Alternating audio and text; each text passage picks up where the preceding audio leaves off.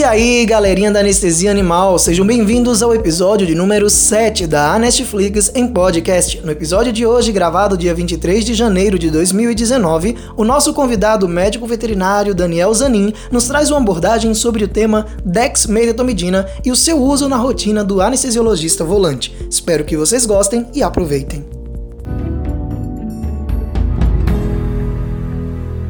É... Então, voltando nos renais, é, dá para fazer sim, pessoal, tá? Ah, mas é o que eu estava falando, sempre ter o, o extintor de incêndio, que é o tipamazole, na mão para qualquer eventual problema.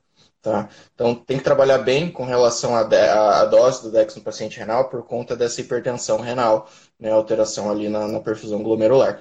Então se você conseguir trabalhar bem na questão da, da pressão, né, não fazer uma hipertensão tão grande, dá para fazer tranquilamente. Fácil em muito gato renal, eu trabalho numa clínica só de gatos aqui em Curitiba. Então, 90% do, da, do, dos, do, dos, pacientes normalmente são renais. Tá? Então, dá para fazer bem tranquilo, bem sossegado por intramuscular mesmo. Normalmente, eu utilizo 5 microgramas quilo ali, então fica, fica bem tranquilo. Tá? Dá para fazer no renal, sim.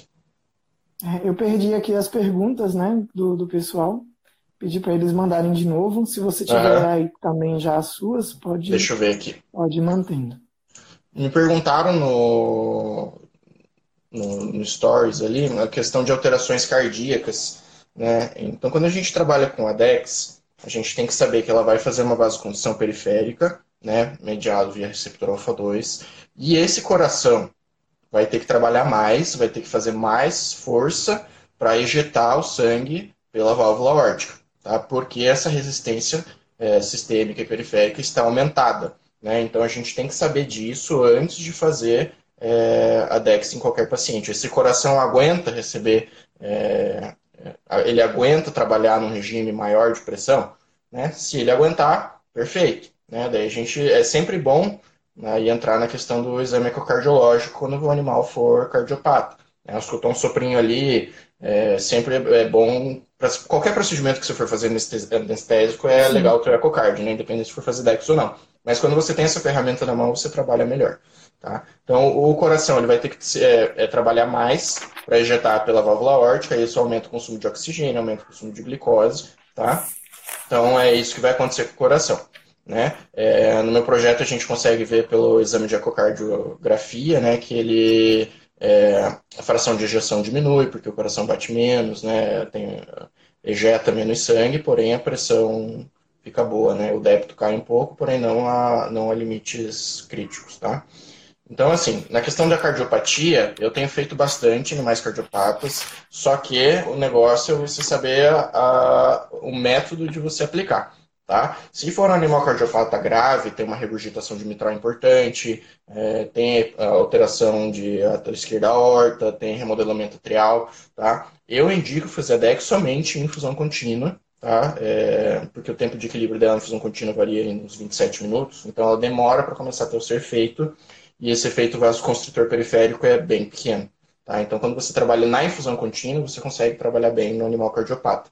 Tá? E isso eu estou dizendo na cardiopatia é, é, é, dilatada. Tá? Então, o animal tem bastante refluxo, tem alteração hemodinâmica. Né? Então, nesse animal mais crítico, você trabalha bem com infusão contínua. Tá?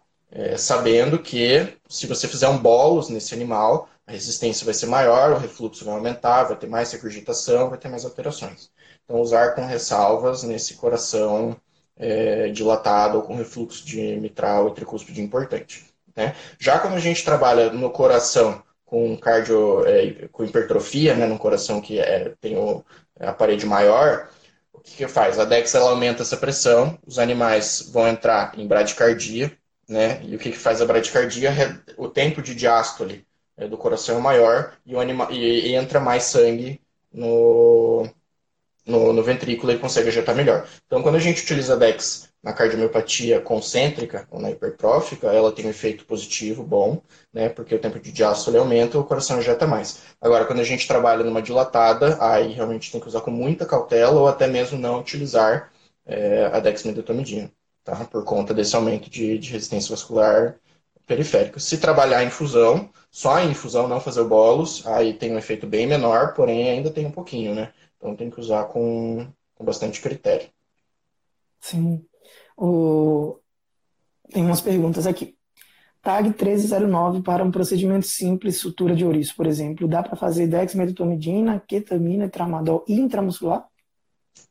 Assim, o tramadol eu vejo como desnecessário. Né? Agora, a gente trabalhar com o ketodex, dá para fazer sim. Né? O, quando a gente trabalha com a ketamina com a dex, ela tem uns efeitos sinérgicos muito bons. E para procedimentos de curta duração, não invasivos, né, dá para fazer, sem problemas, tá? Se o animal estiver apto a receber a dexmedetomidina e a ketamina. Né? A gente tem que ver a questão de exame, ver como é que está o rim, enfim, né? fazer o check-up geral antes de qualquer anestesia. Tá? Sim. O William, a pequena circulação e troca gasosa fica alterada com essa frequência cardíaca baixa? Assim, a questão da frequência cardíaca realmente vai reduzir o débito, né? Tem alteração na perfusão periférica, porém, né, a oxigenação tecidual periférica fica acima do limite crítico de DO2 e de VO2. Tá? Então, os tecidos continuam recebendo oxigênio, porém numa, é, numa, é, numa dose bem menor, né? Então, eles recebem menos oxigênio. Porém, eles continuam recebendo, né, e fica bem acima do limiar crítico ali de, da, da entrega do, de oxigênio, que é o DO2. Quando você diminui a DO2, a VO2 aumenta, então não quer, não quer dizer que ele deixe de receber. Então, ele vai conseguir, essas células ali do endotélio conseguem extrair bem mais oxigênio é, do sangue do que se você tivesse sem a DEX. Né? Então, a DO2 cai, porém a VO2 sobe e mantém a oxigenação tecidual. Tá? Então, mesmo com essa frequência baixa, é, os tecidos estão recebendo oxigênio. Tá?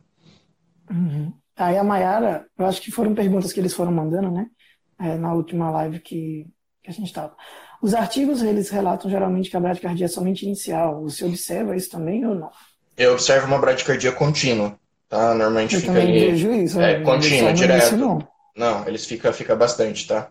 Então, segura o coração, não tenha medo, pode continuar. é, monitora bem o animal, questão de pressão arterial, plano anestésico, tudo. Uma anestesia normal, a única coisa que vai acontecer é que a frequência vai estar baixa. Tá? É, a- Então- aquela bradicardia às vezes- às vezes assusta mesmo, né? É, no, no começo, Valores bem baixo. no começo o pessoal se assusta, assim, às vezes pega 25 de frequência, 20, 19, né? Mas é, faz parte de quem trabalha com Dex. Tem que ter sangue frio ali mesmo. Aproveitando sobre isso também, o Arthur aqui, e os BAV?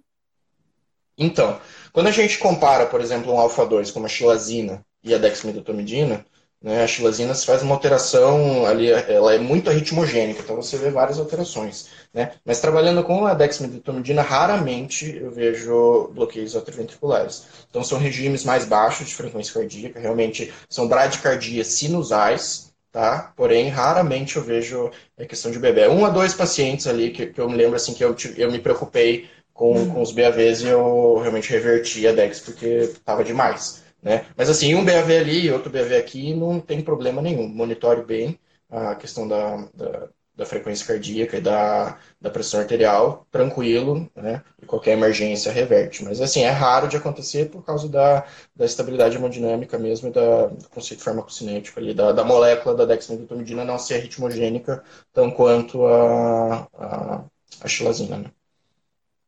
Uhum. Sim, sim. E aí a Aline, ela fez uma pergunta, eu, eu não sei não. Vê aí, você sabe. Tem alguma contraindicação em pacientes com suspeita de Addison? Ela pode influenciar é, que o paciente, que às vezes não diagnosticado com hipoadreno, possa ter crise? Então, faz acho que muito tempo que eu não anestesio um paciente com hipoadreno, né? não é muito comum na minha rotina, e eu li esses tempos no Instagram, não sei quem que estava falando é, com relação da DEX no hipodreno. Não sei te dizer, fico devendo essa informação, mas o que eu me lembro do que estava nos stories é que era contraindicado mesmo fazer por conta de, de piorar o quadro. Não sei te dizer, nem na prática, porque faz tempo mesmo que eu não pego um hipodreno para anestesiar, mas eu acredito que sim, tem que dar uma pesquisada mesmo. Uhum. Aí, aí a Vasconcelos, eu lembro que você falou aqui com, com a gente hoje que são 300 minutos, né? Mais ou menos o tempo de meia-vida da... É, mais ou menos mesmo? 200 minutos. 200 minutos. 200 tanto- minutos. Isso. A Vasconcelos perguntou se ela tem acumula... bioacumulação, se, se tem, é, a partir de quanto tempo? É quando você faz a questão de acumulação dos tecidos. Eu não sei certinho como é que é a curva é, de acumulação da DEX, mas o que eu vejo na rotina é o seguinte: eu faço esse bolos intramuscular na MPA, Se não fizer mais nada no animal, em praticamente duas horas e pouquinho ele retorna da anestesia. E quando eu coloco ele no regime de infusão, aí para procedimentos mais longos, eu percebo que eles acordam mais rápido da anestesia. Então eu acredito que ele possa se acumular, né? Porém, quando você trabalha com infusão, eu vejo que no pós-operatório eles retornam do procedimento mais rápido. Não sei te dizer certinho em quantos minutos, não sei também a experiência dos outros anestesistas, né? Mas eu vejo que eles retornam mais, é, mais rápido quando fica só na infusão. Tá? Então eu acredito uhum. que tenha. Eu acredito que tenha essa acumulação, né? Mas é, seja pequena. Eu, eu, eu, tenho um pouco de experiência com dexmedetomidina, gente, aí por isso eu chamei o Daniel aqui para ficar conversando com a gente, que eu também tenho minhas dúvidas. Aí, ô, ô, Daniel, aí a Andressa, ela, ela perguntou se a dose... Ah, mas isso eu acho que ele já falou, Andressa, aqui, sobre os cardiopatas, né? Falou bem bastante sobre os cardiopatas. Qualquer coisa você repete aí a pergunta. Qualquer coisa manda no, no privado que a gente conversa também. É. Aí o Dan lhe perguntou, Dani, você tem já teve alguma experiência em fazer altas doses e não ter resultado, tipo 21 miligramas quilo. Ele foi bem específico, acho que ele deve ter tentado é, isso. É, eu acho que foi um bravo, caso dele. em um cão bravo e não ter nenhum resultado. É assim, eu não utilizo a Dex sozinha, né? Então eu sempre associo. Então eu não sei dizer exatamente se, nesse caso em específico, se foi só Dex ou não, né? Mas assim, eu vejo na minha rotina umas situações engraçadas principalmente nos animais muito ansiosos, ou né, não sempre, mas tipo, é, na maioria dos animais ansiosos, né? O que acontece? Chega na, na clínica, eu é, vou começar a mexer com o animal, né? Faço uma auscultação prévia, vejo ali os exames e tudo, e daí vou lá e aplico a MPA. Aí, pô, eu vou começar a arrumar as infusões, centro cirúrgico, não sei o que, eu volto 10 minutos depois ele tá lá, do mesmo, da mesma maneira que, que ele estava antes da aplicação. Isso eu fiz Dex, metadona, midazolam e ketamina, vamos supor. Né? O último caso foi assim. Então eu fiz uma uhum. porrada ali, era para ele ter induzido a anestesia praticamente. Eu cheguei lá, não aconteceu nada. Né? Eu falei, nossa, não pode ser, né? E daí o que, que acontece? Eu pego esse animal no colo, eu acho que ele dá aquela relaxada, aquela baixada assim de ansiedade, puxa, eu tô esperando alguma coisa, eu pego, dá 30 segundos e ele dorme na minha mão. Então, assim, às vezes é questão do manejo. Eu, eu vejo isso muito na minha rotina, assim, questões de animais que têm essa ansiedade, eu pego eles no colo, eles relaxam e, e dormem. Né? Eu acho que nesse caso, tipo, fazer Dex é, num cão agressivo só Dex, eu não vejo assim muito, muita vantagem. Outros colegas já me relataram também esse tipo de caso, fizeram só Dex Medet e não aconteceu nada.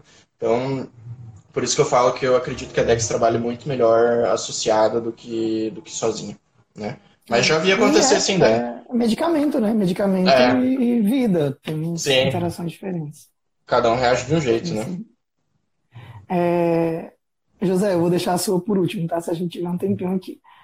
A Thaís, Thaís, ele falou também sobre as bradiarritmias, ele falou aqui que são poucos os casos que ele vê tendo algum BAV e geralmente ele consegue resolver, ou foi porque dois casos, né, que você teve que reverter? É, que eu me lembro, assim, que marcou, assim, a, a minha vida na, usando a DEX, foram dois casos de BAVs, assim, grandes, né, bastante BAV, que tive que reverter por causa de, de alteração hemodinâmica. Né? Assim, um BAV, dois BAVs eu não me preocupo e não, não tem problema, assim, porque não tem alteração hemodinâmica. Né? É, tipo, um animal que ele já fez eletro lá, você vê que ele já tem constante. Sim. É, bloqueio circular, você evita o DEX? Assim, qualquer, quando a gente trabalha com animal cardiopata, seja por arritmia ou por alteração estrutural, a gente já fica meio ressabiado com a DEX, né? Então, assim, é... a, a bradicardia em si, eu não vejo um problema você utilizar DEX. Tá? Só porque o animal é, é, é bradicárdico por natureza. Se ele tem arritmia, por exemplo, uma bradicardia sinusal, é, quando você está dormindo, você tem bradicardia sinusal. Né? Então, não vejo ela como um problema. Assim, agora, se ele tem alterações estruturais, alterações arrítmicas, aí sim tem que trabalhar com mais cuidado, né? É, nesses regimes de frequência baixa. Aí, aproveitando esse ensejo, Daniel, a Juliana ela perguntou: no caso de você, vamos lá, você tem uma situação, reverteu a dexmedetomidina, é, o que é que você costuma, então, usar a partir de então, para poder, entre aspas, substituir ali? Aí tudo depende do procedimento que você está fazendo, né? Porque, por exemplo, se você já tiver com a barriga aberta lá para uma castração e tiver que reverter a DEX, preparar o bolo de Propofol, um bolo de opioide potente ali, porque você vai realmente tirar é, a grande parte do, do fármaco que está mantendo ele dormindo. bastante. Né? É, ele vai acordar. Ele com certeza ele vai acordar se você estiver é, trabalhando com a Dex como principal agente ali para hipnótico, né? Então tem que, tem que deixar a seringa do Propofol pronta ali para qualquer superficialização, porque vai acontecer. Né? Sim. Ah, e eles fizeram um comentário aqui, a Vete Andrews, sobre o manejo, né? Aquela questão que você falou ali de que na hora de ter pego ele já ter dormido. Ah, deixa eu ver se tem mais alguma coisa aqui, pessoal. Nossa, Thaís, é tão, é tão variado, né? Doses de midazolam e ketamina.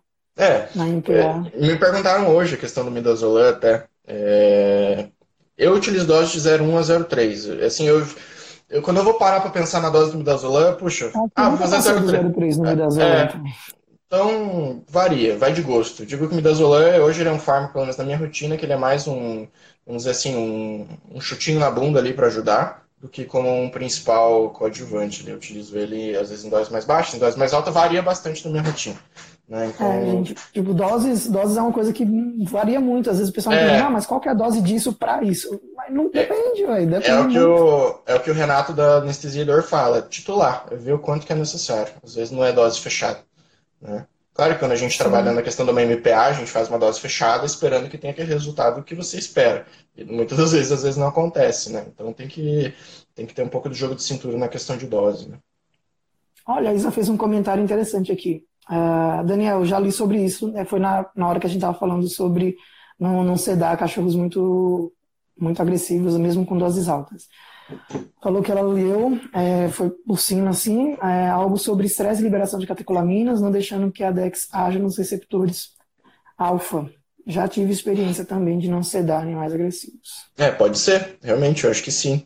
Porque é, é muito evidente, assim, o animal ele tá na gaiola do mesmo jeito que eu fiz quando eu apliquei MPA. Se você pega ele, uhum. só questão de manipular, ele dorme. É, eu acho que pode sim. ser sim essa questão de, de receptores ocupados pelas catecolaminas. É uma boa explicação. E é, a Thaís aqui, a Dex como coadjuvante local, pedindo para você tem experiência? Tem, foi, meu TCC, locais. É, foi, foi, meu TCC na, na pós-graduação de bloqueios. Então é um negócio muito interessante, porque o que acontece?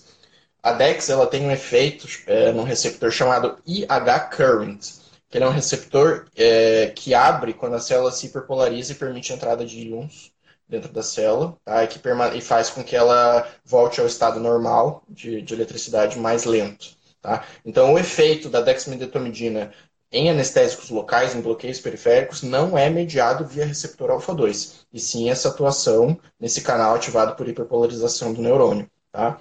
Então, é, você pode utilizar a DEX, ela é dose dependente, tá? então eu já usei em pontos de bloqueio 1 micrograma quilo misturado com anestésico local, Tá? Então, quanto mais DEX você fizer, mais tempo de bloqueio é, e de analgesia você vai ter. Tá?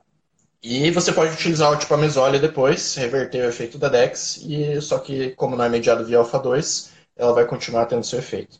Né? Na, Na no DCC você fez associado com outros anestésicos locais? Fez comparar, estudo foi, comparativo? Com... Não, eu fiz uma revisão de bibliografia só, não foi ah, um projeto meu. Né? Então, a maioria da literatura ela é humana, tá? Não tem, acho que nada na veterinária que utilize a DEX como coadjuvante no anestésico local, porém é um mecanismo de ação totalmente diferente, né? Então ela pode ser utilizada assim, né? É, e é uma coisa muito interessante. Eu, eu me apaixonei quando, quando eu vi esse, esses artigos assim, falei, ah, vou usar hoje, né? É, então, é só lembrar mesmo que ela é dose dependente não é mediada via receptor alfa-2, tá? Então, ela pode ser utilizada assim. Sim, sim. A Duda Sim. perguntou. Vamos ver aqui. A Isa perguntou, em relação à dose para gatos, você utiliza doses maiores que cães? Normalmente sim. Tá? Os gatos eles têm um requerimento maior de alfa-2 para sedar. Tá? Quando eu trabalho com gato, eu trabalho entre 5 e 8 microgramas quilo ali. Em gatos muito agressivos, muito, mas assim, muito mesmo, é, eu faço 10 tá? mas não é rotina, não, não tem necessidade disso. Tá? Então, normalmente eu faço de 5 a 8 microgramas quilo de DEX, normalmente associado com ketamina, uns 3 miligramas ali. Né? Eles têm uma, uma resposta excelente, eles ficam muito bem mesmo, hemodinamicamente falando, quando faz essa associação. Então, dá para usar em gato sim, é muito indicado, é muito legal fazer. E você reduz o consumo de propofol, reduz o consumo de tudo, e o gato acorda maravilhosamente bem no pós-operatório. É muito gostoso mesmo, Fala. Uhum. Aí a, a, Fabiana, Fabiana, é, ele falou que costuma fazer isso. É, não sei, eu acho que só o diazepam que não é bom, né? É, misturar tudo na mesma seringa, né? Na MPA. Mas geral, geralmente a maioria dá pra gente misturar. Sim. Fala aí, Daniel. É, eu misturo tudo. Faço tudo na mesma seringa, porque às vezes o volume é grande, fazer dois piques, né? Tudo depende do animal. Então, normalmente. É, depois puxo... que você aplica, ele já vai estar tá querendo sair de você. É, é, gente, é, acho que às vezes a gente esquece trabalhando com animal, né? Porque essa questão de humanização dos animais, tudo, pô, ele é, é um cão ou é um gato. É, se alguém vier me dar uma injeção, eu vou ficar bravo, uhum. só que eu tenho a consciência de que tem um efeito benéfico me esperando. Né? Agora pensa, um bichinho que sai da casa dele, do ambiente dele, da família dele, vai para um hospital, né? E vem umas pessoas estranhas, tiram ele do cantinho dele e vai dar uma injeção na bunda.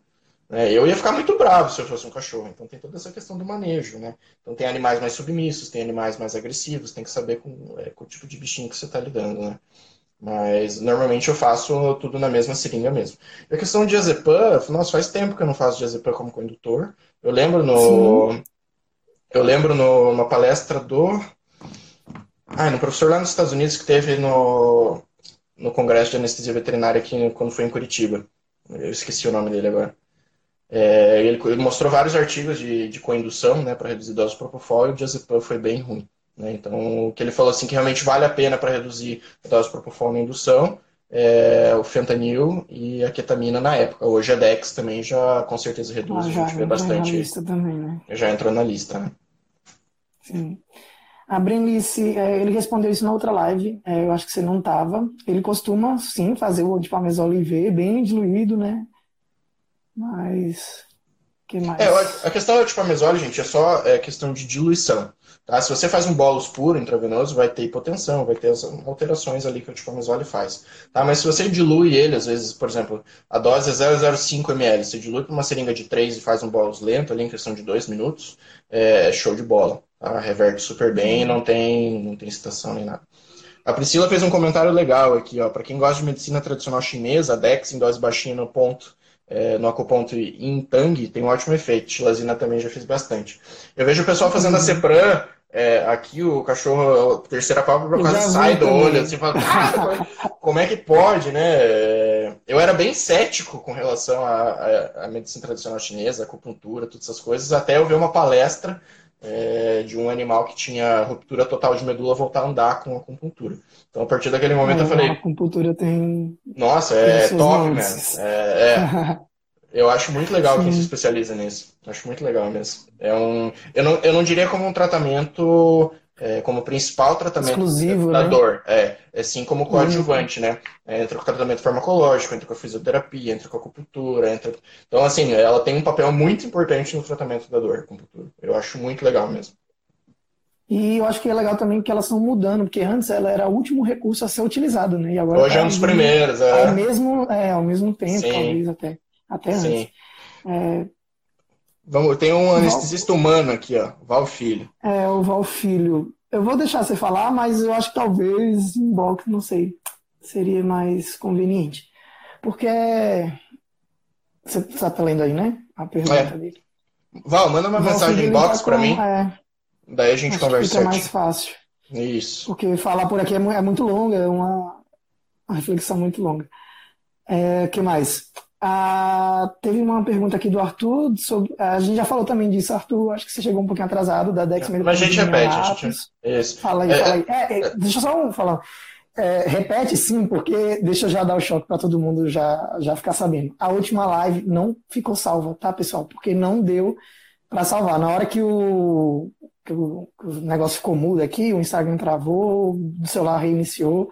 Deu então, pau, deu pau. Deu pau. Então não ficou salva o pessoal aí aproveita para. Beleza, pode fazer as perguntas e a gente agora. discute de novo. É, a Thaís, eu não, eu não anestesio animais silvestres, porque realmente não, não é da minha praia. Eu acho muito legal quem faz, realmente eu babo ovo às vezes no. Você vai Gabi, o Soares fazendo uns passarinhos, né? O pessoal anestesiando tartaruga, lagarto. Eu falo, cara, que legal. Né? Mas não é, não é muito minha praia. Eu sou do cão e do gato mesmo, e quando preciso eu indico, porque realmente eu não sei fazer. Né? Mas eu vejo que o pessoal utiliza bastante DEX é, em animais silvestres. Tem um colega meu que fez é, intranasal em canário, se eu não me engano, e tem um efeito super legal. Né? Então, é, eu não trabalho com silvestre, mas o pessoal tá, tem usado bastante. Tá? E falando de novo Eu da DEX em, é, em neonatos, pessoal. Quando o animal é muito pequeno, é, o débito cardíaco é dependente totalmente da frequência cardíaca, tá? Porque o coração é pequeno, não ejeta tanto sangue, então precisa ter uma frequência alta para o débito cardíaco é, ser mantido. E quando a gente faz um alfa 2, vai ter uma bradicardia reflexa e esse débito pode cair junto com a pressão arterial, tá? Porém, é, eu tenho usado bastante em filhotes na, na, minha rotina e é tudo questão de monitorar o seu animal. Se você fizer é, a DEX num animal mais, é, mais jovem, no neonato, né, o efeito dela vai ser muito mais curto por causa do, do metabolismo do filhote ser muito mais acelerado, né? E às vezes você tem que usar doses maiores até para conseguir atingir o efeito que você quer. Se você está monitorando essa anestesia, como é o jeito certo de fazer, dá para fazer. Se tiver hipotência, se estiver ruim, reverte, é, vida que segue. Né? Mas a minha experiência com filhotes mais pequenos tem sido muito boa, inclusive hemodinamica, hemodinamicamente falando. Tá? Então dá para fazer sim. sim. Ótimo. É... Priscila, eu acho que eu vou começar com você também depois, porque eu estou pensando em trazer alguma, alguma live sobre isso, tá? Sobre a medicina alternativa. Não alternativa, não sei, não tradicional, né? Isso que eu quis dizer, mas acupuntura, fisioterapia, a parte de controle de dor através desses, dessas outras ferramentas que a gente tem também. Acho que vai ser interessante. É, hoje, você, beleza? Hoje eu acho que todo veterinário que trabalha com, com animais de companhia, seja eles exóticos ou não, tem que entender de analgesia. Né? A gente tem que separar a questão de anestesia e analgesia. Anestesia é a questão de você trazer a inconsciência, né? e a analgesia é a questão de você tratar a dor. Né? é sempre bom lembrar, né? É sempre bom lembrar. São coisas que trabalham juntos, mas são totalmente diferentes. Né? E existem milhares de fármacos para você fazer o tratamento da dor. Né? Tem que entender que existem dores agudas, dores crônicas, e as crônicas variam em neuropáticas, etc. Você tem que saber com qual dor que você está lidando para saber a melhor técnica de tratamento. Né? Uhum. Aí a Isa fez uma pergunta de equinos e dex. Então, eu posso falar um pouquinho, eu não sou anestesista de cavalo, tá? Mas eu acompanhei o mestrado do Dr. Guilherme aqui em Curitiba. Ele fez com infusão de Dex, um micrograma quilo hora em equinos. E assim, pelo, pelo pouco que eu pude acompanhar, foi sensacional. Tá? Foi muito bom a recuperação é, em questão de 15 a 20 minutos. Isso a gente trabalhando com Propofol, tá? Propofol, Dex, é, e tava, a gente está avaliando questão de, de analgesia. Né? Então, quando a gente utiliza ativa, se eu não me engano, a dose mínima para os cavalos foi em 0,06 mg quilo minuto, ou 0,08, alguma coisa assim. Então, baixou bastante a dose e é junto com a infusão de 1 micrograma quilo de Dex. Fica show de bola, show de bola mesmo. Eu não sou anestesista de cavalo, mas assim, mas deu para perceber. Deu né? para perceber assim, meu, o, o, o, cavalo acorda muito melhor, muito melhor mesmo. Né? Então, eu, eu, acho legal essa experiência. O pessoal tem usado bastante junto com o Lido que tem infusão para analgesia, né? É, e tem sido bem interessante mesmo, vale a pena usar e reduz bastante o consumo de propofol, né? Pelo menos nativa no cavalo. A gente está falando aí de 300 ml Sim. hora, 200 ml por hora, né? Então é, é propofol Faz de tudo para é, tentar é, reduzir então, os gastos também. Né? Sim, com propofol. certeza. Pessoal, é, tem alguma, alguma outra dúvida, algo que vocês queriam falar? A gente, a gente andou bem na, na discussão aqui. O Daniel tem, tem bastante experiência com dexmedetomidina em, é, na rotina prática né, dele. E deixa eu ver. Aquela pergunta do José Ricardo. Relação de diferença entre keto e dextroqueto associado com a dexmedetomidina. Tem muita diferença. Então, assim, pessoal, ah, tá. depende com é, a, a, ketamina, né? Quando a gente pega ela na forma racêmica, ela tem 50% ketamina S e 50% ketamina é, do outro dextrógeno, né, do, outro, do outro isômero. Então, o que, que é, o que, que é dextroquetamina? É o isômero dextrógeno da, da ketamina. Tá? Então, esses isômeros eles têm diferenças no modo como que eles agem no receptor NMDA. Tá? Então, a dextroquetamina ela é quatro vezes mais potente do que a ketamina é, normal, que tem 50-50% dos isômeros. Então, essa é a única diferença, tá? É a potência dessa ketamina. Então, tem bastante diferença sim você trabalhar com uma dextroqueta com relação à, ketamina normal, por exemplo, que você utiliza de marcas comuns que tem por aí. Né? Não vou citar aqui. Eu tenho as ketaminas que eu gosto de trabalhar, que não são a dextroqueta, né? mas não vou denegrir a ketamina de ninguém aqui. Né? Mas tem diferença bastante sim. Tem, você percebe que a dextroqueta ela faz uma sedação muito mais intensa e profunda com a mesma dose comparado com uma ketamina veterinária, por exemplo. Tá? Então tem bastante. E a associação da, da, da dexmedeto com a dextroqueta chegou chegando aí, né? Então, eu, eu acho que é até engraçado. associações que estão na moda, né? É, meu, se você for ver, nada mais é do que uma dissociativa com alfa-2. Né? Então, é, é, engraçado você a gente retornar para essa dissociação, porque a gente acabou de sair da ketamina da xilazina, foi penalatória, uhum. agora a moda é ativa, né? E agora é Dex de, é, é, agora vira Ketodex de novo, né? Só que daí o grande tchan da coisa é a Dexmedeto. Né? Então você sai de uma chilazina para ir para uma Dexmedetomidina, você sai de um Fusca e vai para um, uma Ferrari. Né? Então uhum. é, o tchan da coisa é, é a Dexmedeto. Né? Então a associação dos dois é muito legal porque um anula o efeito, é, o efeito adverso do outro. Então a, a, principalmente em gatos eu tenho visto isso, tá? É, então eu fazia. Antes eu não utilizava. Eu tinha um preconceito com, com ketamina em gato, tá? Eu saí da residência meio com preconceito assim, besta, não sei porquê. Né? Não, mas não é só você não, cara. Tem ainda é... professores assim. Pois é. E, e eu comecei a utilizar é, a, a Dex Medeto com engato sem utilizar ketamina. Então eu fazia Dex Medeto, metadona e midazolam. Né? E eu via que muitos dos gatos ficavam hipotensos, mas assim, 90% dos animais que eu anestesiava ficavam hipotensos. Né? É questão de 70 milímetros de mercúrio sistólico, 60. E quando eu comecei a botar ketamina junto, né? Aí, pô, ficava 100, 120, com uma frequência de 80, 100 batimentos por minuto, isso no gato, né? Que é uma frequência mais baixa. Uhum. Então, um anula o efeito adverso hemodinâmico da outra. Então, é uma associação muito legal de se fazer a, a dextroqueta com a dexmedeto, tá? Ou seja, a ketamina também, é, não precisa ser exatamente a dextroqueta, você vai usar uma dose um pouco maior, né? Mas essa, essa associação é muito legal. Né? Só que eu não faço ela sozinho, eu sempre utilizo com um benzodiazepínico junto e, o, e um opioide. Tá? Mas, por exemplo, eu posso deixar de fazer opioide indo na vertente do opioide free, enfim, que seja, e trabalhar com, é, com bloqueio loco regional, funciona super bem também. Né? Tudo questão de. É, ela, ela, ela é versátil, né? É, é, é, muitas, tipo, sabe, aquele, locais, sabe aqueles alicate multifunção que você abre e sai 30 chave de fenda do lugar? Eu vejo a Dex como assim. Então, você tem uma, um, é multiuso mesmo, é, é show de bola, é viciante, eu sou Dex dependente. Sim, sim. É, tem alguma raça, o Yuri perguntou aqui, tem alguma raça é, que você contraindica a dexmedetomidina? Assim, quando a gente trabalha com braquicefálicos, a gente tem que saber que ela faz relaxamento muscular. Né? Então, os animais que têm dificuldade de respiração, seja por palato prolongado, no sinal de narina, tem que ficar em cima mesmo por conta de dificuldade respiratória pelo esse relaxamento muscular. Isso eu vejo bastante quando eu trabalho com braquicefálico, porém não é contraindicado se você acompanhar o animal. Né? A partir do momento ali que você vê que ele está com dificuldade respiratória, auxiliar, botar pré-oxigenar, fazer uma, é, fazer uma anestesia periglótica ali, intubar precocemente. Então tem que estar tá acompanhando é, todo o uhum. procedimento ali, né? Então eu acredito que é, essa seria a minha única a raça assim que me preocupa um pouco mais. É. A, a, primeira, a minha primeira anestesia, anestesia não, a minha primeira sedação com dexmetomidina foi o meu cachorro, que é um bulldog francês. É uma biópsia de, de pele aqui. Começou bem já. É, não, comeu o cachorro. Gente, eu fiquei desesperado na hora. Nossa, não. É. a primeira vez que eu usei. Eu já fiquei desesperado. Comeu ah, é. Aí eu falei, não, vou fazer com o meu aqui, né?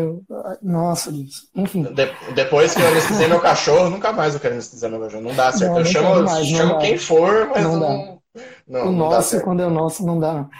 Juliana, ele falou da cesárea, ele falou que fez uma a primeira vez hoje. Quer falar um pouquinho de novo, Daniel? É, a, a questão da cesárea é que quando você anestesia a mãe, você anestesia os fetos juntos, né? E principalmente neonatos, como a gente estava falando ali, a frequência cardíaca é tudo que o feto precisa é, para manter e viver. Né? A primeira coisa que a gente se preocupa quando nasce é a frequência cardíaca. Então, sabendo que a DEX ela faz essa bradicardia, né, os fetos podem nascer bradicárdicos também anestesiados pela DEX. Se você tiver o tipamezole na mão, né, faz uma gotinha ali sublingual e, pelo que o pessoal tem falado, isso resolve o problema da DEX na, na cesárea. Eu fiz minha primeira vez hoje por causa da live. Né, eu tinha certeza que iam perguntar. e minha experiência foi boa. Né, o filhote acordou bem, tranquilo, sem problemas.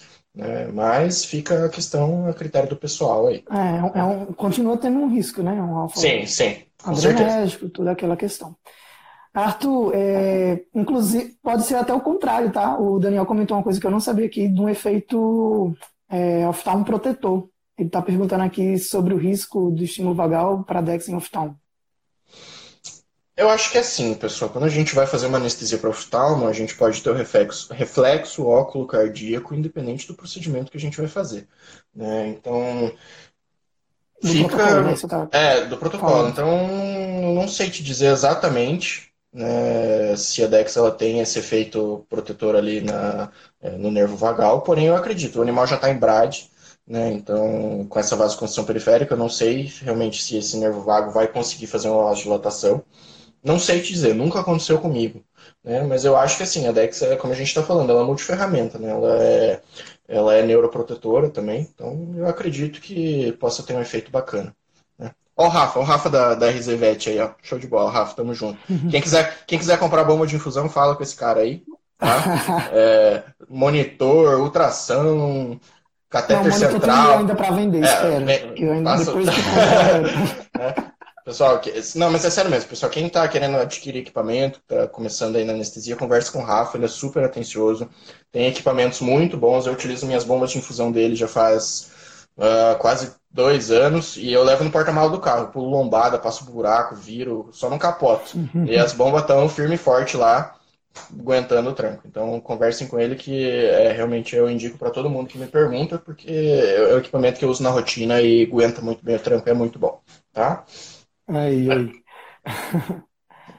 Ah, você já usou em politraumas dexmedetomidina? Teve boa experiência, o Renato? Aí, Renato. Aqui. Foi o pacientinho que eu fiz antes de vir para casa aqui na para fazer a live. Eu tava no hospital, Hum, chegou um filhote, é, chegou um filhote com que caiu uma lasanha congelada na cabeça dele. né? Então eu utilizei é, a dexmedeto, 3 microgramas quilo endovenoso, para fazer uma sedação e uma analgesia ali para ele. né? Então vendo todos os efeitos neuroprotetores e, enfim, é, cachorro protetor da Dex, né? Eu vejo que é um, é um fármaco bom para você utilizar no politrauma, né? Porém tem que monitorar muito bem o animal, né? Questão de frequência cardíaca, pressão arterial, enfim. Você faz uma medicação, você tem que estar em cima do animal ali, intensivismo mesmo, né? Então, qualquer alteração, você já consegue trabalhar e cuidar dele. Então, nos casos que eu tive de trauma, eu tive um, um bom resultado com a Dex, tá? Dá pra... Ah, ô, Daniel, o, desculpa. A Mari perguntou aqui sobre contraindicação e me veio também agora, na, na mesma hora, um- uma dúvida. Não sei se, se isso acontece também com a dexmedetomidina. Em geral, os alfa-agonistas são contraindicados para casos de torção gástrica, né? A dexmedetomidina também entra nessa, nessa daí ou você já teve algum caso? É uma boa pergunta, Lucas, porque faz tempo que eu não pego uma torção, cara. Faz muito tempo. Faz tempo também. Eu acho que eu só. Nossa, faz peguei muito um- eu É, eu peguei, eu peguei uma vez uma torção que nem era muito torção, era só um- uma dilatação gástrica, uma sonda, uma sonda ali resolveu. Olha, eu não Uhum. sei dizer, porque quando a gente trata de uma torção, a gente está tratando de uma alteração em todos os parâmetros do animal, né? Então, vai ter alteração hemogasométrica, vai ter alteração hemodinâmica. Quando distorcer, vai liberar um monte de radical livre, né? Então, eu acho, eu acho que assim, é, tem é, se a gente for ver na- no, no mecanismo de ação da DEX e tudo que ela faz de proteção, eu acho que seria benéfico, mas isso eu estou achando porque realmente eu não sei. Só É. especulando, né? É, tô especulando. Pelo, pelos efeitos protetivos dela, eu acho que seria interessante. Porém, eu não sei dizer exatamente aí num- numa caso de torção gástrica. Eu acho que eu não faria por precaução, né? Mas não sei. Fica, fica a Uhum. dúvida. Quem fizer, manda um feedback aí, diz o que, que Feedback pra gente. né? Dá pra. Rafa, eu já falei do custo, né? O Rafa ele falou do curso aqui. É, você Mas chegou ficou atrasado. salvo, né? Ficou lá no, É. na, na A gente outra fala, é, ficou na- mas a gente fala de novo. Então, pessoal, aqui em Curitiba eu tô pagando 404 reais no frasco da Dex, tá? Então, se você for ver só pelo custo do frasco, você fica meio com receio de pagar, né? Mas a gente, é, esse frasco vem numa concentração bem alta e você utiliza muito pouco para fazer sua anestesia. É, em questão de três ou quatro procedimentos, você já pagou esse frasco. né? Então, para uma para uma SH de 10 quilos, eu vou gastar uma dose de 5 microgramas quilo, 0,1 ml. Então você vai pagar 4 reais aí numa, no fármaco para um, uma anestesia de excelente qualidade. Então vale muito a pena, mesmo para quem faz volante, comprar o frasco da Dex. Re- Realmente indico bastante. Deixa eu Aqui ver aqui. três abraços do Adriano pra você. É, um abração, Adriano. Obrigado por estar assistindo aí. Assim, eu acho que Acho quando a que gente isso- fala. A, a gente fala também da contraindicação, né? A única contraindicação que, assim, é, é, eu vejo na minha rotina é em cardiomiopatia dilatada, tá? Então tem que tem que tomar bastante cuidado nesses cardiopatas, assim, que você não tem um controle bom, porque a gente vê que realmente essa vasoconstrição vai fazer um aumento aí dessa regurgitação e vai ter alteração hemodinâmica, então tem que tomar cuidado, né? A Thaís fez uma observação muito legal, muito legal mesmo. Eu tenho visto né, vômitos, principalmente em gatos, com utilização de alfa-2.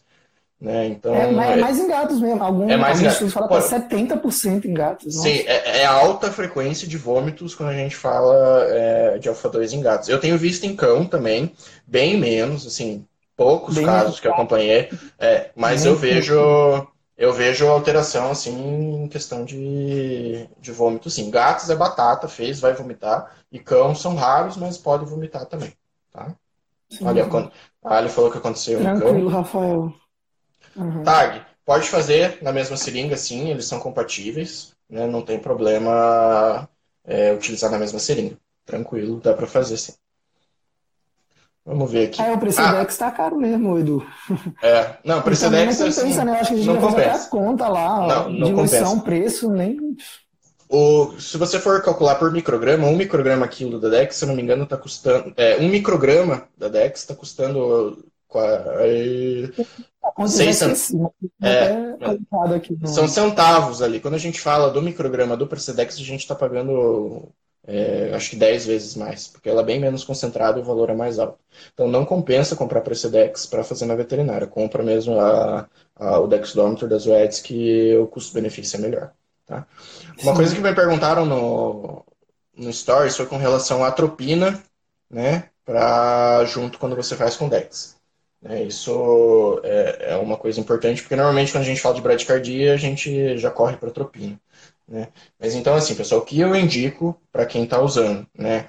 Se você faz uma dose de dexmedetomidina, o animal vai entrar em bradicardia, tá? Se você vê que ele está hipotenso, né? Ou se você vê que realmente ele ele está em hipotensão, eu tenho usado atropina numa dose de 0,022 miligramas por quilo e tem resolvido a grande maioria dos, dos casos. E isso o animal hum, permanece hemodinamicamente bem, saturando bem, tudo normal, tá? Se ele está hipotenso, eu tenho feito atropina e tenho, tenho tido ótimos resultados. Agora, É bom? É. Agora, quando a Pode gente está falando de uma. Eu estou falando de uma hipotensão de 60 milhões de mercúrio, de 70. Eu não estou falando de uma hipotensão ali de 85, 90.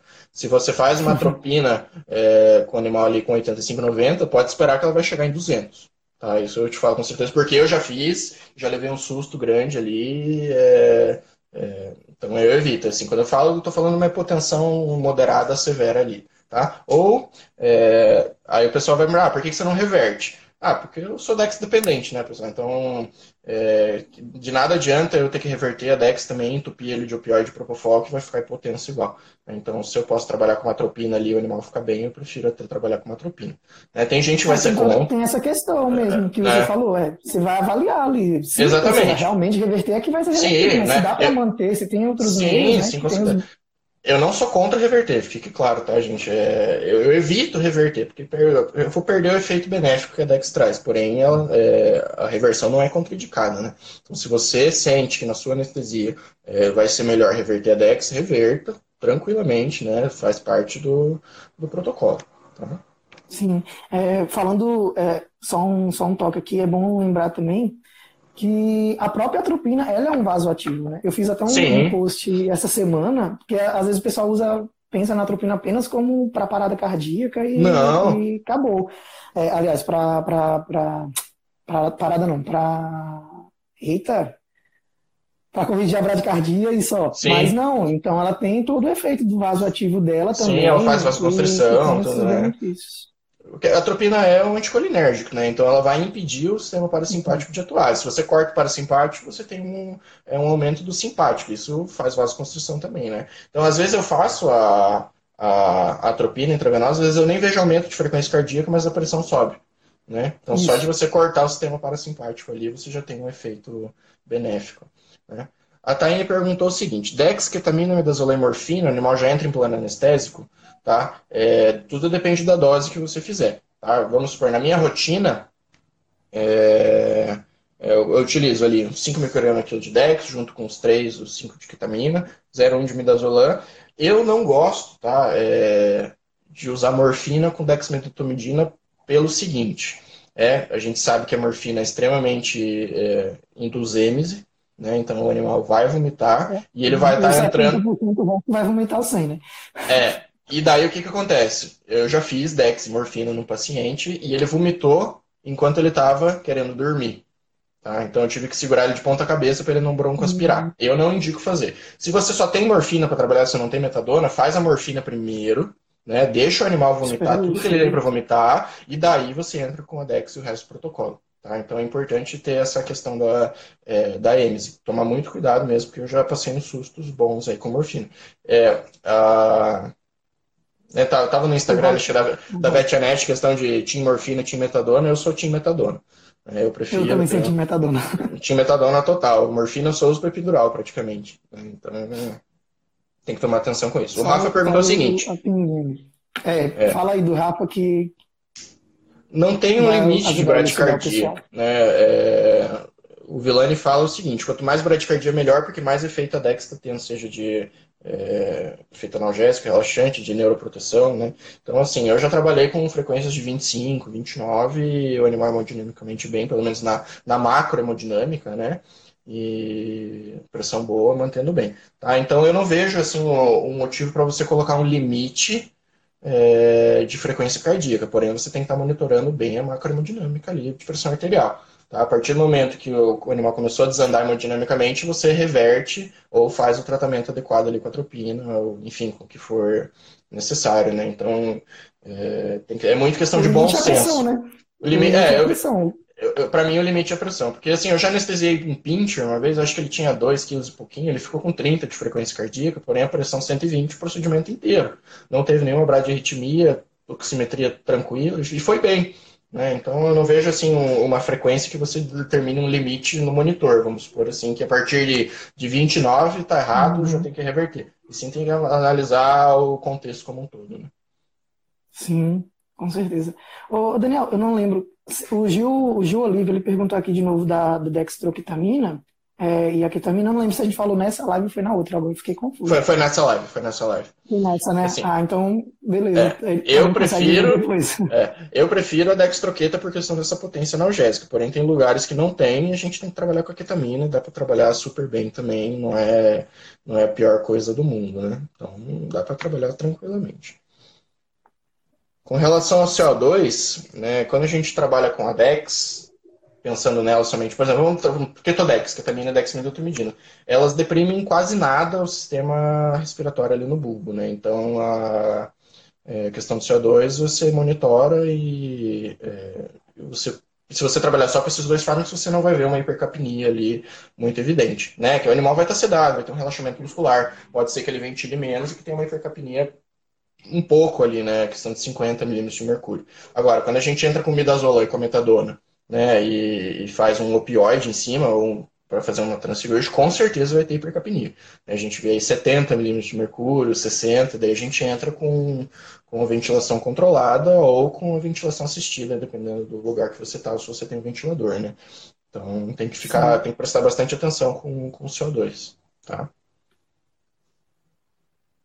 É isso mesmo, Rafael. É monitorização. É.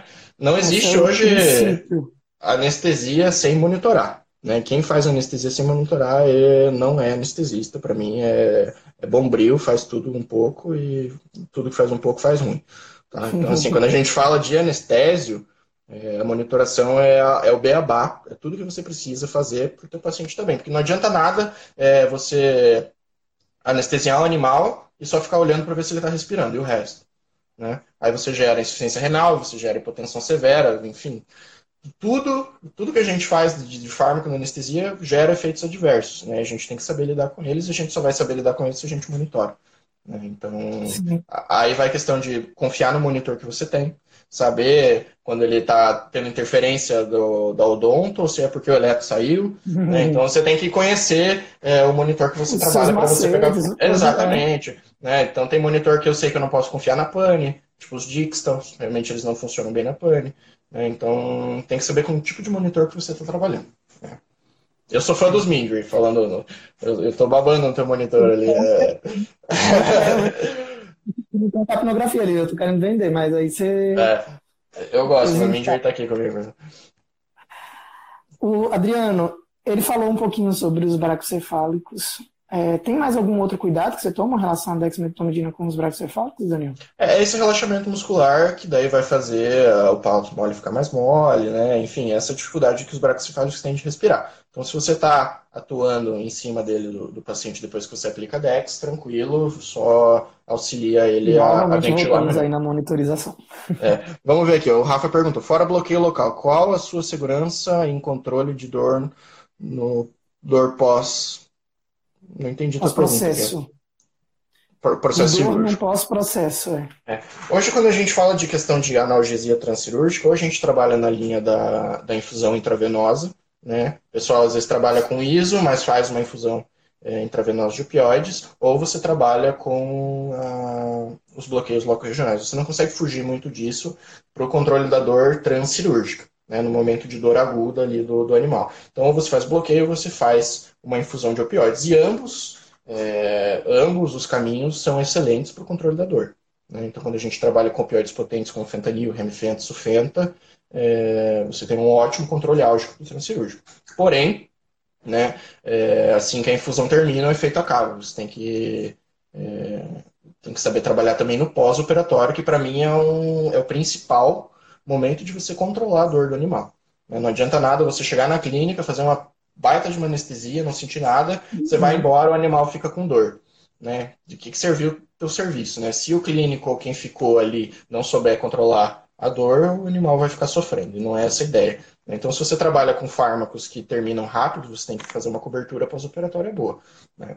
E outro, outro pulo do gato importante é entender qual tipo de dor que esse animal vai ter. Se ele já entra em cirurgia com dor crônica, né? ou se depois da cirurgia ele vai apresentar dor crônica, né? no caso de amputação, etc. Então é bem importante, além do trabalhar com os opioides no pós-operatório, entrar com antidepressivos, triciclos, gabapentina, né? e isso daí vai ter uma gama enorme de fármacos. E a questão do bloqueio, né, o bloqueio é o gold standard de tratamento da dor. A partir do momento que você bloqueia, o animal perde total a sensibilidade daquele local. Aí vem outro problema. O problema é que o anestésico local passa. Né? E a partir do momento que passa esse anestésico local, o animal volta a sentir exatamente o que ele sentia. Né? Aí a gente tem alternativas para trabalhar com isso. Né? Hoje eu já fiz algumas vezes é, bloqueios contínuos. Né? Então você cateteriza próximo ali das terminações nervosas e faz, deixa infundindo anestésico local, faz bolas de anestésico local. Né? Por exemplo, o tap block. Né? Quando você faz o tap block, você pode passar. Né? Oi? Local, assim, com dexmedetomidina você já fez assim também? Eu já fiz alguns bloqueios. É, eu já fiz alguns bloqueios com a Dex, porém eu não consigo acompanhar muito bem o pós-operatório para ver se realmente tem uma diferença muito grande. Uhum. Cientificamente tem, né? Eu acredito que tem porque eu amo dexmedetomidina, né? Mas não não parei para avaliar certinho na questão de, de controle da dor no pós, né? Aí quando você trabalha com bloqueio, você pode ou deixar um catéter contínuo, né? No caso do tap block que eu estava falando, é, teve um gato e um cão que eu coloquei é, catéter. Né? No cama eu coloquei catéter epidural dos dois lados para infundir bupivacaína no TAP a cada seis horas. E no gato eu coloquei dois catéter 14 né, dentro da, das faces. Então, a cada seis horas eu fazia. Gente, às vezes a gente tem que se virar com o que tem, né? Então, tinha catéter uhum. 14, ele é grande, né, guiado por ultrassom ali, eu, eu, literalmente eu cateterizei entre as faces do transverso do oblíquo interno e fiquei injetando, o animal não sentiu nada no pós-operatório. Né? Então, se você trabalha com bloqueio, você tem que saber que o tempo de bloqueio é importante. A partir do momento que ele acaba, você tem que fazer outra técnica ou fazer um bloqueio contínuo. Né? Quando se tem esse tempo aí de, de acompanhamento de pós-operatório, realmente Sim. Tudo, né? E uma coisa bem importante quando a gente fala de infusão analgésica que o bloqueio não tem é a atuação em diversos receptores. Né? Porque, por exemplo, quando a partir do momento que você faz uma infusão de opioide, ele vai atuar na substância P, ele atua no glutamato, ele previne dor crônica, então ele tem é, mais atuações em questão de medula, sistema nervoso central, é, pensando no pós-operatório do que um bloqueio local somente com anestésico local. Né? Então, são mecanismos de ação diferentes, são receptores diferentes. Se você puder trabalhar com os dois simultâneos, aí você está no céu, né? Você faz uma infusão, um bloqueio, pronto, resolveu o problema. Né? Agora, você tem que trabalhar com o outro, você tem que saber as limitações de cada técnica para saber trabalhar bem no pós-operatório. Sim. Ajuda, ajuda o Arthur aqui. Se a bradicardia é reflexa, caso ocorra hipotensão com o uso da DEX, a frequência aumenta? Se não ocorre, por quê? Olha, uma boa pergunta. Boa pergunta mesmo, porque é, não sei te responder. Porque fisiologicamente quando a gente... depende da qual é a causa da hipotensão, né? Tem causas é. de hipotensão que não necessariamente a frequência vai, vai aumentar. Pois é, não, fisiologicamente falando, ele tem razão, porque se tivesse com, com hipotensão, o baroreceptor do assim, carotídeo é, teria que aumentar a frequência. Vai né? equilibrar agora, um. A, agora, eu não sei te explicar exatamente por quê. Nunca tinha parado para pensar dessa maneira. E esse negócio de hipotensão também, o tratamento da hipotensão é muito. Puxa, porque eu, eu, eu, não, eu não vejo como complexo, eu vejo como o pessoal vê receita de bolo, né? Porque eu saí da faculdade ah, pra, é, é para tratar hipotensão, a primeira coisa que você faz bola de fluido, depois você entra com isso, depois você entra com aquilo. Né? E, pô, por exemplo, numa endoscopia, vamos supor, você fez lá o protocolo anestésico, o animal não teve perda de volemia, por que, que eu vou encharcar ele de cristalóide para fazer uma correção de, de pressão arterial? Aí você vê a incisura de Crott que está lá no pé da onda. Então eu vou entrar direto com vasoativo. Né? Fazer um bolo de efedrina. É, o ideal é você saber a causa, né? Sabendo, Sabendo a causa. Exatamente. Então, às vezes, exatamente pô, onde. É, o, o pessoal sai da faculdade com, com a questão de, putz, vou fazer bola de cristalóide, bola de cristalóide. Faz dois bolos, daí Mas, não deu ó, certo. Eu saí assim também, tá? Não, não, é, não, não jogo, é, não. É, não, eu saí assim. A gente aprende isso, Sim, né? eu aprendi, eu aprendi na marra, porque eu, eu fazia dois bolos. O animal ficava hipotenso, dois bolos lá e não resolvia. Daí eu falei, pô o animal não está Mas já perdeu 20 minutos, né? né? E 20 minutos de hipotensão, com o rim sofrendo, etc, etc, etc. E, pô, daí entra direto com o vasoativo, a questão de você estar tá monitorando e ver a causa realmente da hipotensão. É excesso de fármaco, é hipotensão, é, é por hipovolemia, o animal teve muita perda, é por vasodilatação. Então você tem que saber exatamente a causa dela para você tratar da melhor forma. Né? Sim, sim. Rafa tá falando de dor crônica aqui. Né? Então, quando a gente entra em cirurgia, por exemplo, vamos supor, é, amputação. Né? Todo mundo, acho que toda semana tem uma amputação aí de que o pessoal faz. Né? Quando a gente tem uma incisão ali do, do nervo, né, a gente gera um neuroma, uma cicatrização nervosa que fica despolarizando é, na medula. Né? Quando a gente está trabalhando com dor crônica, a gente trabalha com receptores diferentes porque a gente trabalha com a dor aguda. Então tem ativação de receptores NMDA, tem a, a liberação de glutamato na fenda sináptica, tem a liberação de substância P. Né? Então são, é, são receptores e fármacos diferentes que a gente tem que é, trabalhar quando a gente trata com dor crônica. Né?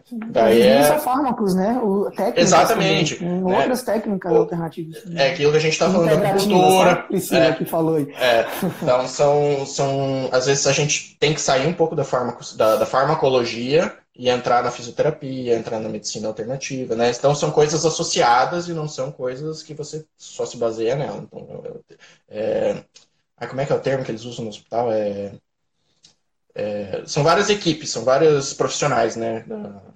É uma terapia multiprofissional, então são várias técnicas diferentes que a gente utiliza para tratar dor crônica.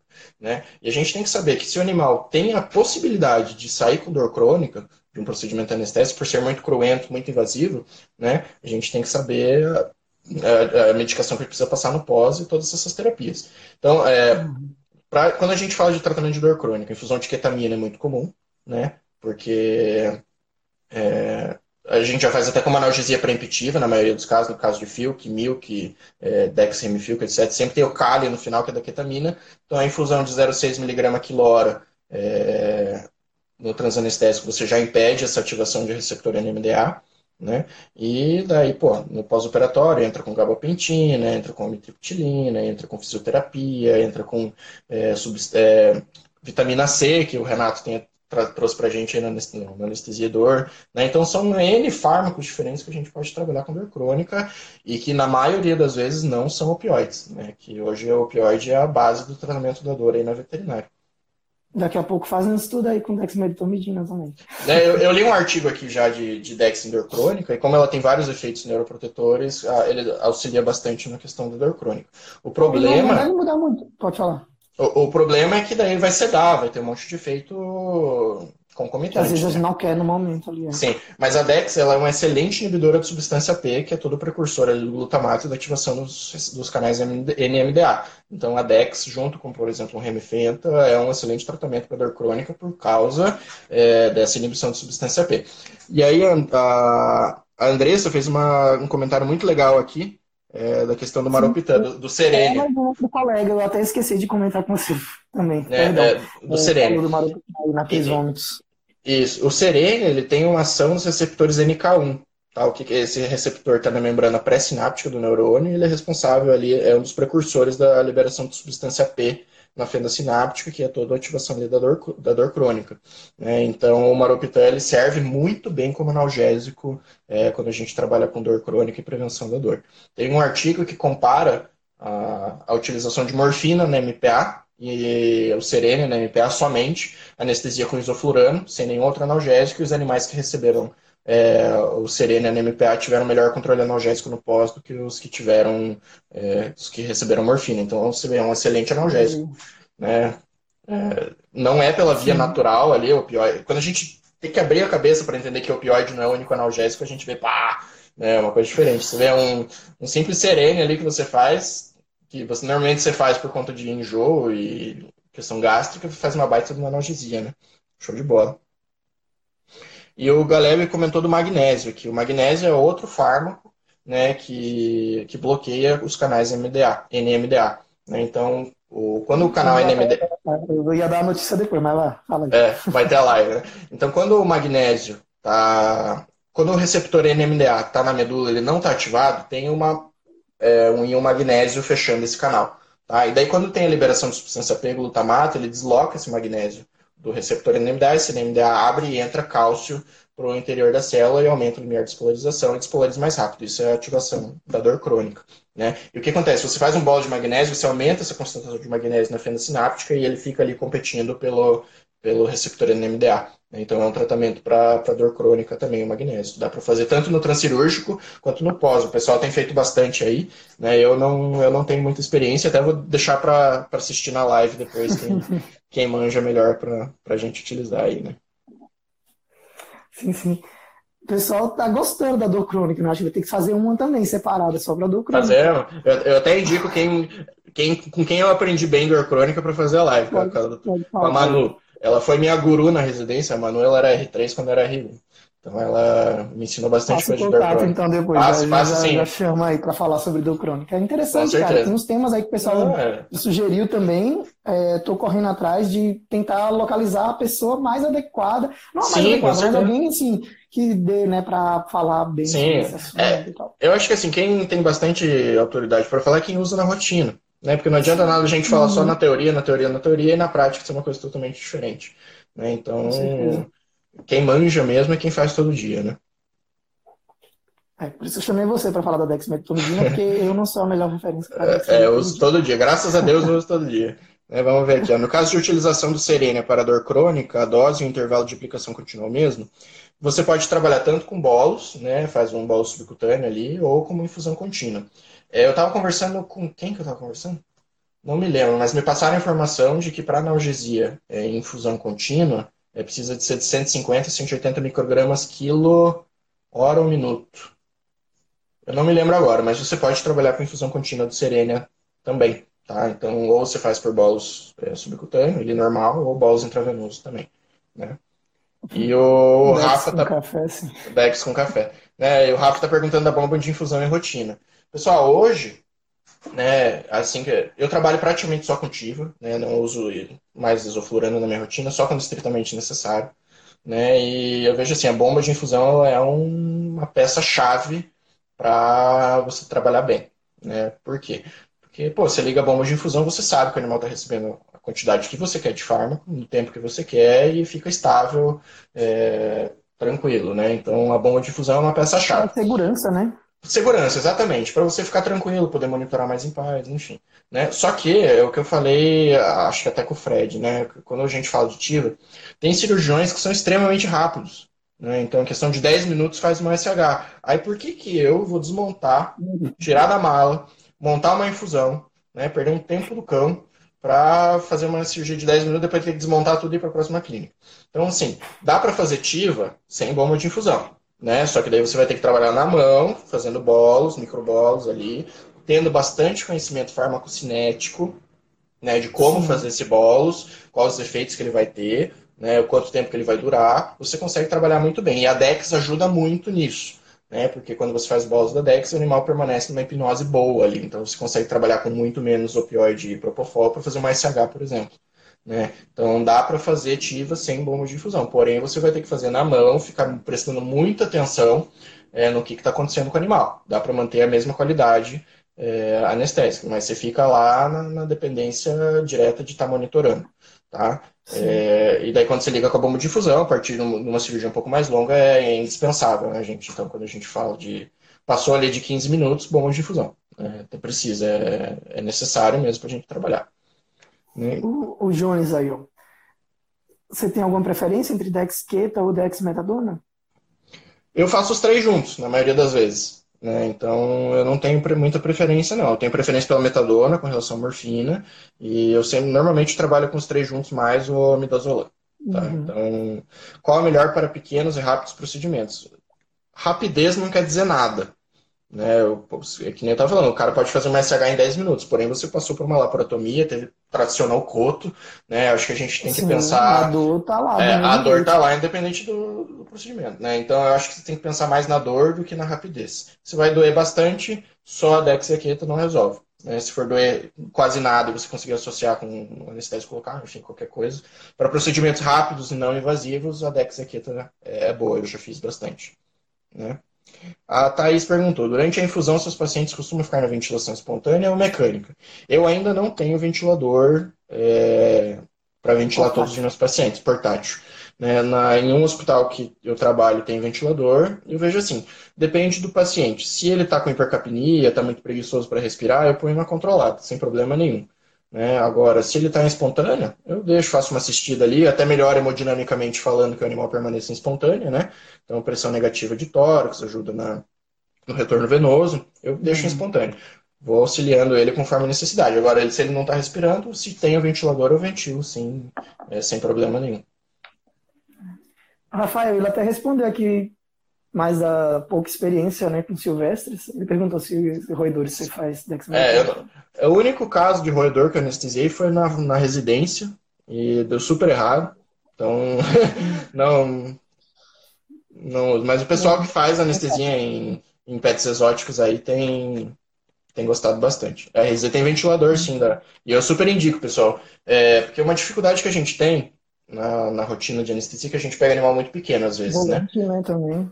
É, então tem que ser portátil, né? E tem que ventilar bicho de 1 kg, tem que ventilar bicho de 2 kg. E não é todo ventilador, não é um tacaoca velho lá que vai conseguir ventilar um pulmãozinho desse tamanho assim, né? E o ventilador do Rafa, ele consegue fazer isso, até animais de 700 gramas aí, ele ventila super bem. Então, realmente indico ele é portátil, ele é do, ele é do mais ou menos um tamanho de monitor, assim, de 8 polegadas, liga no oxigênio e, e funciona super bem. A ventilação, né? ventilação é um outro tema bem é, eu, eu, não, eu não manjo, confesso que eu não manjo muito de ventilação, até quero aprender bastante com, com o Alessandro da, da UFAP, né? Ele que é referência em ventilação aí. Então eu quero, assim que eu comprar meu, meu ventilador, eu quero realmente me aprofundar e aprender sobre isso. Né? Então, uhum. assim, eu sei, eu, na minha rotina eu sei ventilar em pressão volume controlado, né? Então, Aquele um básico, pouco... né? É, o beabá, o feijão com arroz ali.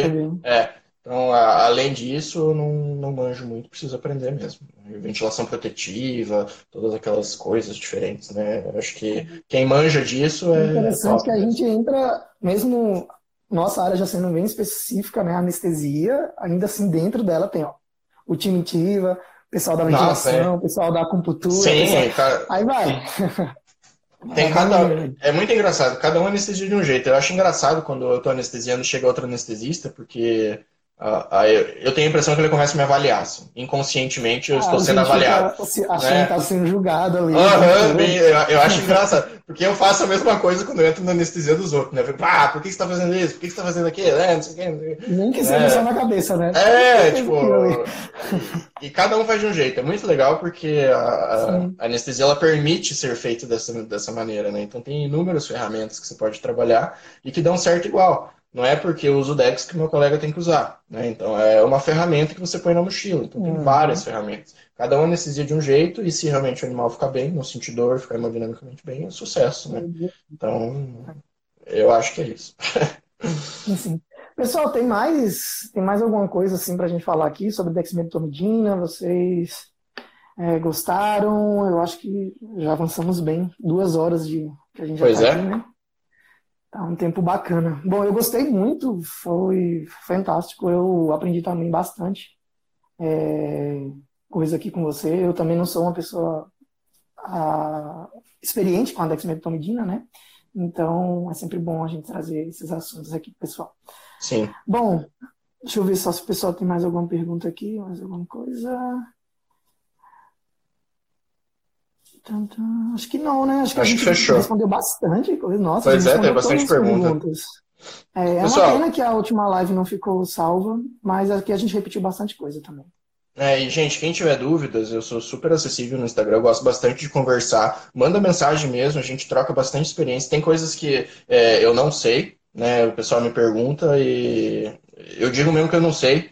Porque não adianta a gente ficar. Que ser sincero, é, não adianta a gente encher linguiça. Melhor falar não sei e vamos discutir e descobrir as coisas juntos, né? Então, assim, o que eu tiver experiência e puder ajudar vocês, eu vou conversar, passo experiência mesmo. Eu acho muito legal a gente. É... Quando eu comecei esse Instagram, a ideia realmente é que a anestesia veterinária fosse melhor. Né? Então, assim, pô, eu, eu sempre fui. Eu gosto de conhecer coisa nova, fazer as coisas diferentes, né? E eu acho legal passar isso para vocês, porque daí vocês também começam a fazer coisas diferentes e coisas novas, né? Sair um pouco do feijão com arroz, sair um pouco da cabeça fechada ali. E isso é muito legal, porque daí a anestesia melhora, a gente tem mais reconhecimento, mostra como é que deve ser, deve ser feito as coisas, né? Sair lá do propofol isso, propofol isso, propofol isso. Né? Então, uhum. acho que assim, a, a gente aprende bastante trocando ideias um com o outro. A gente tem que se unir. Né? Então, é, pô, se anestesia X ou anestesia Y, por que, que a gente não faz um XY?